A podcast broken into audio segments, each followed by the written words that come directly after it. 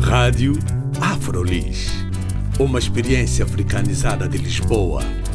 Rádio Afrolis. O audioblog onde podem saber mais sobre afrodescendentes a viver em Lisboa.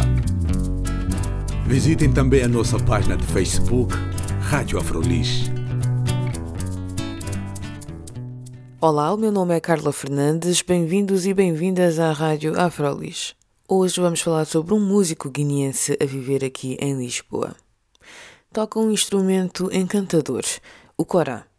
Brahma Galissá, ou simplesmente Mestre Galissá, é guineense e está em Portugal desde 1998, mas no seu país, Guiné-Bissau, foi compositor do Balé Nacional e professor de corá na Escola Nacional de Música José Carlos Schwartz durante 11 anos.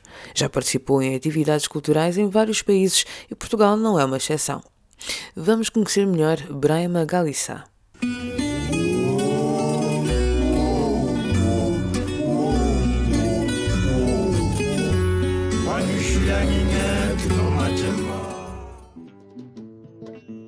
Eu nasci no meio de, dessa arte, eh, os meus tetravós e meus pais e até atualmente, portanto, estamos tudo dentro desse, desse âmbito musical e como uh, mensageiros de, da cultura mandinga a nível de, do mundo fora.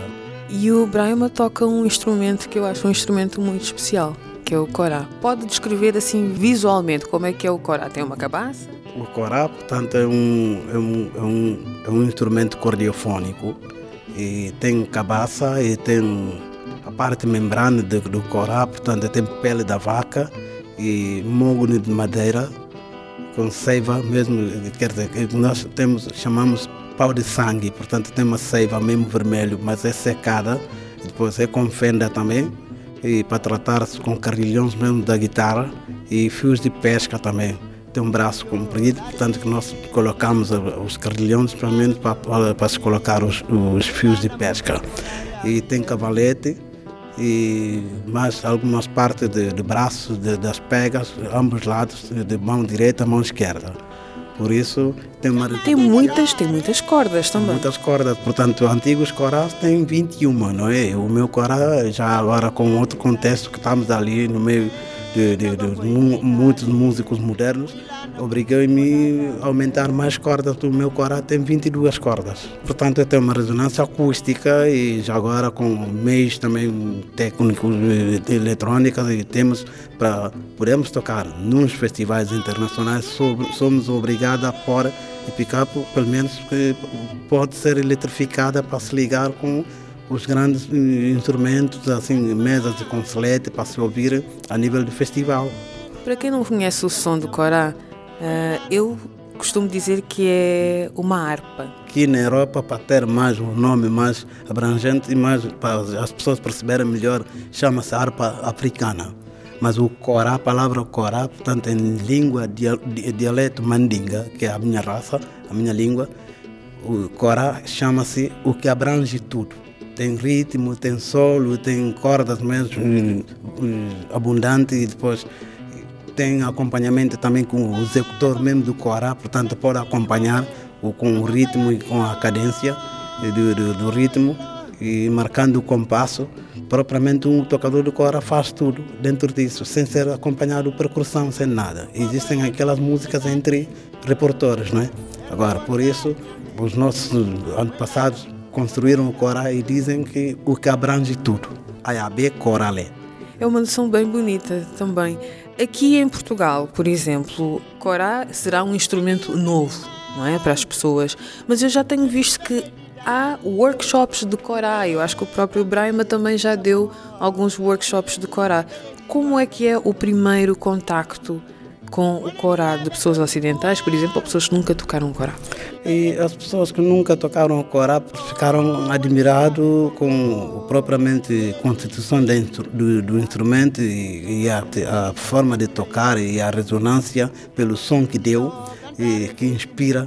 Portanto, acabaram por gostar, mas o corá a nível do ocidente países ocidentais admiraram. Hoje um dia nós lutamos pondo o corá para não pensando que é um instrumento africano, mas a nível de, de Africano no sentido de, de mais tradicional que não pode. Ah, que é só fabricado lá, ok. de lá, mas aqui agora já estão, os europeus já estão indo mesmo para a África e, e aprendendo fabricação do, do corá de lá e, e tragam. E já, tá com, já estão com instrumentos mesmo, já agora com ideias mesmo de serem fabricados aqui.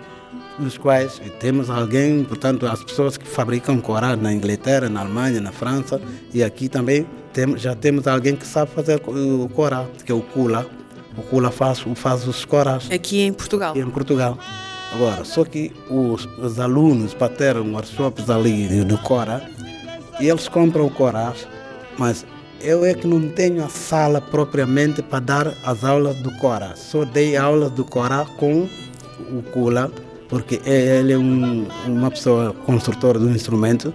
Quando eu mostrei a primeira vez para ele saber fazer o Corá, como é que é, e foi uma, uma forma, um bocadinho de primeiras experiências, não é?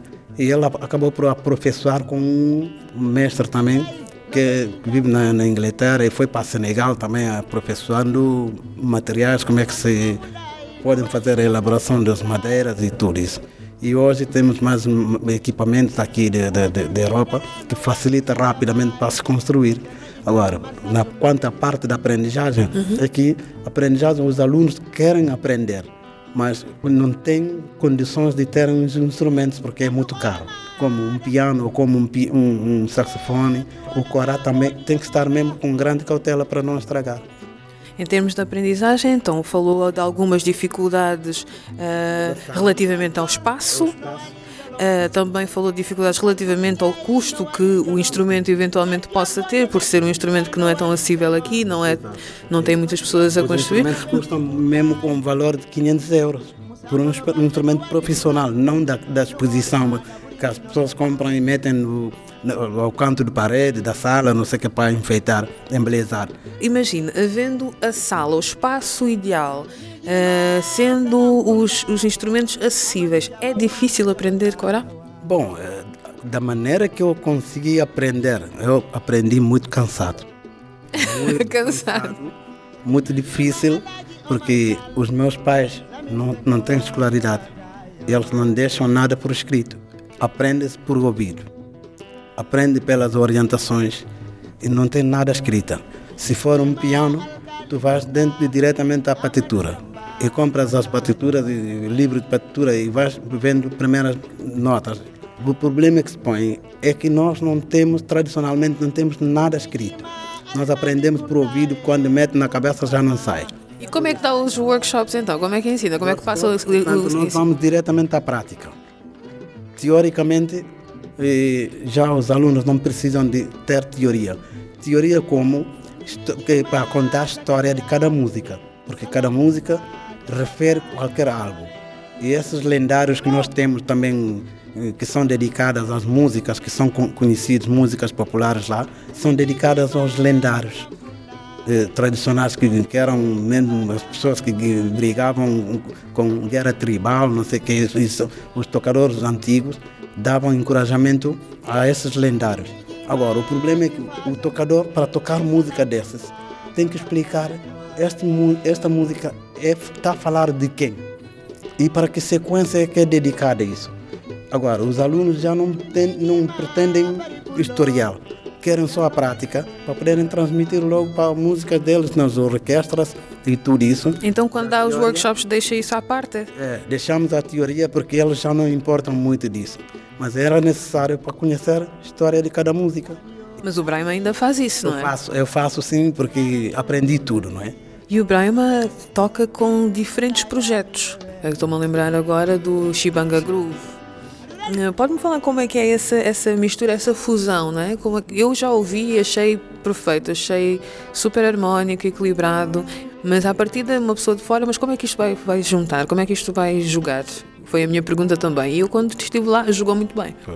Acabei por ser convidado por Joanes e depois o Francesco e, e o João e eles acabaram por me convidaram num, num concerto. Ah, nós acertamos e ensaiamos e essas coisas acharam que isso dá. E o, eu sei que o Brahma também esteve envolvido em outros tipos de projetos, não é? Também projetos sociais. Esses projetos, portanto, eh, antes eu, eu, eu, tomava parte de um projeto chamado Educação pela Arte, não é? Na faculdade, na Escola Superior de Educação.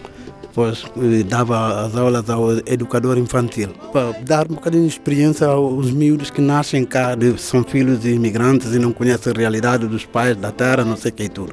Eles nasceram cá. Mais parte, esses miúdos aprendem com professoras, não é? Professoras aprendem comigo aprendendo com Braima Galissá, compositor, músico, professor de corá guinense, a viver aqui em Lisboa desde 1998. O meu nome é Carla Fernandes, fiquem bem.